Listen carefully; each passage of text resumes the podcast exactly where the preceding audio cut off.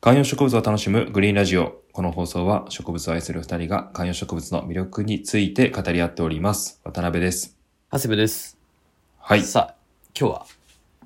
今日は一つ僕からおすすめ植物じゃないですねおすすめの、まあ、自然とか生き物を楽しむ、えーものということでお話をできればと思ってますはい、わかりました。はい ベイさんいつもいいねって言うけどやんないじゃないですか何がですかビオトープとかそういうの植物しかやんないじゃないですか違います。それを何のおすすめをしようとか、しようしようとしたかが早速わかりましたって話でいす。 やそうそうそうそういやさっきね写真をお送りしたんですけれども、まだ見てません。えーじゃあ写真開いてください写真がですねこれタラの芽の、タラの芽の天ぷら。それこの番組で取り上げるべきものじゃないでしょうタラの芽の天ぷらが美味しい。春だしねそう。やっぱり春のものは天ぷらにすると美味しい。だとしてもタラの芽の天ぷらちょっと遅くないですかも今日食べました。うあれ道の駅で買ってきて。出たタラの芽の天ぷら美味しい。美味しいですよねしそも天ぷらにしました。いいっすかす いません。どうぞ。えっとボトルアクアリウムのすすめですね今回はあー。ボトルアクアリウム。はいこれはね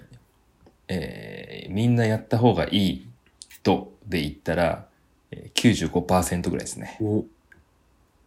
なぜなぜならせ1000 1000 1000点1000%中ってこと違う違う違うパーセントは常に100が最高なんですけど、はいなぜなら、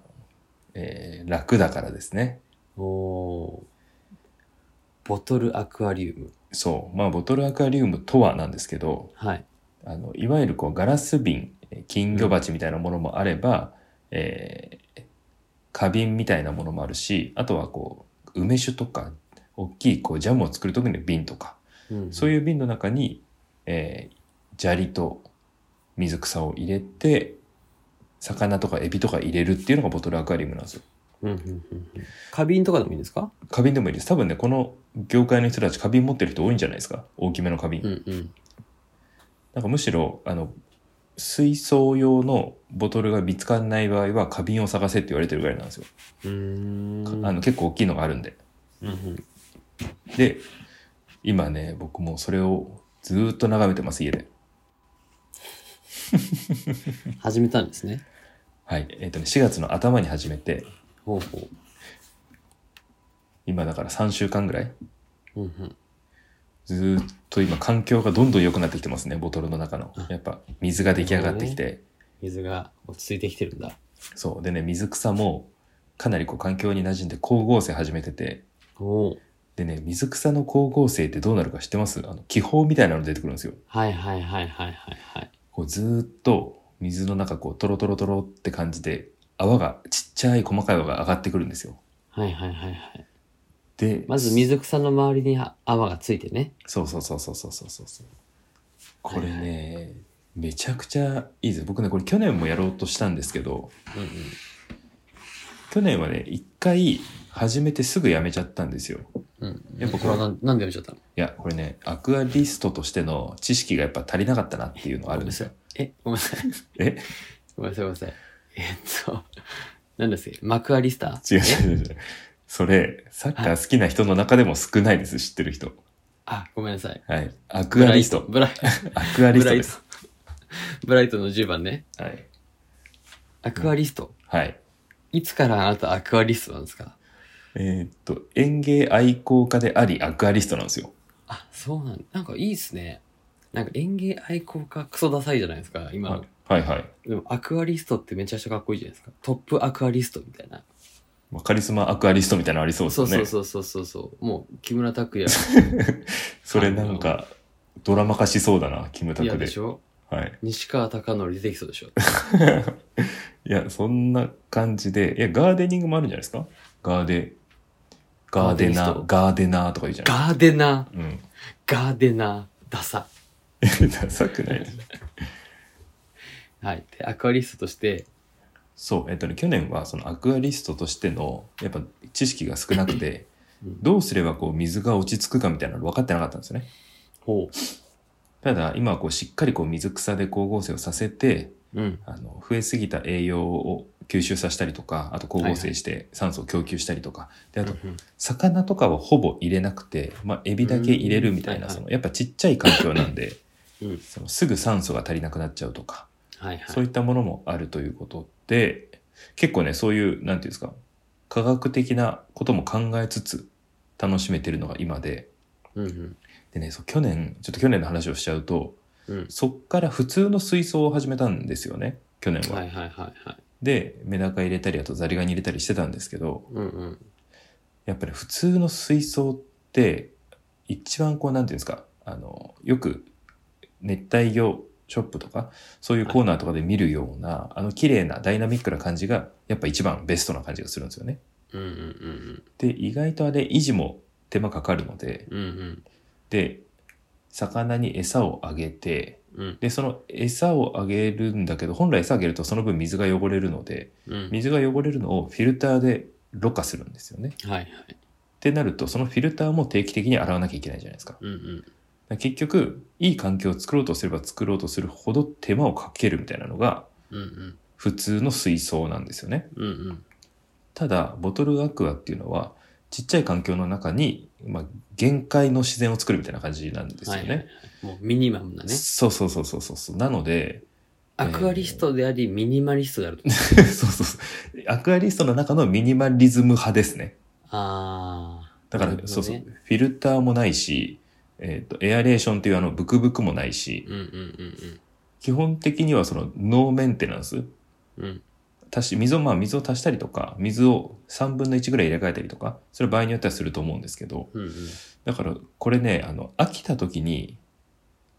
楽なのがいいんですよ。うーんやっぱ常にずーっと手をかけてられるわけじゃないじゃないですか。はいはいはいはい。まあ、だし、どうしてもね、あの、 なんかこう、忙しかったりもするしね。そう。なので、あの植物とかもね、やっぱり野菜系の植物とか花とかってすぐしおれちゃったりとかね、しますけど、うえっ、と、観葉植物だったら1週間ぐらい平気だったりするじゃないですか。うん。やっぱね、こう気持ちが乗ってる時はいいんだけど、そうじゃない時のことをやっぱり考えて始めるべきだなっていうのはね、あーこの生き物と向向き合たう、りそう、向き合う時のマインドの一個大事だなと思ってますよ。ちゃんと面倒見るのってやつね。そう、それって大人になっても子供に言うじゃないですか。はい。だし、ずっと言われてきたけど、やっぱハわかムんスター欲しいそうそう。ちゃんと面倒見るそのうっていうやつね。あの、ずっと、で、親が見るじゃないですか、面倒。うん。あの、それね、大人になっても変わんないんですよ。あの、乗ってるといろんなもの欲しくなっちゃったりとかあってするんだけど、いややっぱこう、そう忙しい時とかが来ると、いや、そうなのよ。あと次の新しいの買ったりとかね。いや、そうだよ。だからね、いや、最初に言われたじゃないですか。ベイさんやらないじゃないですかと。これね、僕ね、やっぱね、生き物はね、やっぱそこのね、せめぎ合いなんですよ。わかりますよ。軽々しく、やっぱり、生きとし生けるものにやっぱ手を出せない。森山直太朗みたいなこと言いますね。はいでも、このボトルアクアリウムとビオトープは、どっちも僕が唯一こう今楽しめてる趣味なので、なるほどな。ちなみにね、このボトルに行こうと思ったのはな、なんなのだからほら、瓶みたいなの入ってるんですよ。ベベラなイメージがあるじゃはん。いはいはいはい。あ、ベラ、ベタね、ベタ。あ、ベタベタ。はいはいベはタい。ベタはね、僕ベタもいいんですけど、うん。ベタは熱帯魚なのでヒーターが必要なんですよ。あ、そうなんだ。そう。で、へえ。ちょっとね、今の話をきっかけに、うんちょっとね、あの、トークを展開しちゃいますと、はい。あのー昨日までエビだけでやってたんですよ。ほう。川で取ってきたエビ、いわゆる透明の。はいで、エビって水を全然汚さないんですよはいはいね。うんうんもう食べたりするぐらいなんで。うんうん。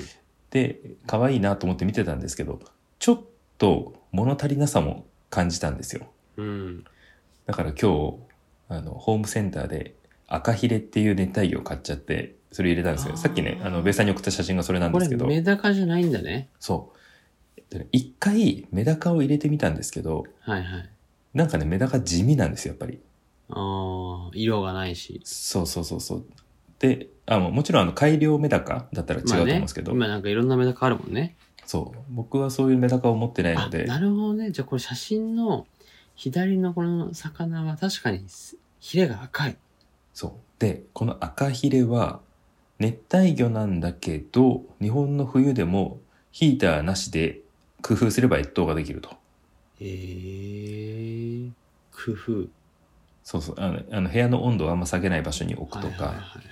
あとそのライトとかを近くに当ててその温度でとか、うんうんもしかしたらそのパソコンとかあとハードディスクとかを近くでこうつけとくと多少熱がとかってあるかもしれないですけどうんあちょっと電磁波がいくねそれちょ電磁 波が電磁波は関係ないですよ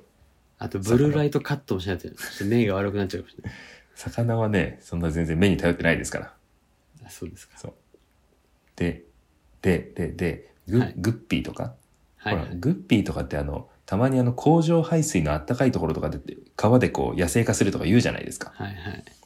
なんだけどやっぱり家の中だと厳しいらしいんですよヒーターなしだとあーまあでも工場配線の底なんか暖かいのが出てるからみたいなもんねそうそうそうそうそうあのだからグッピーとかとベタとかっていうのは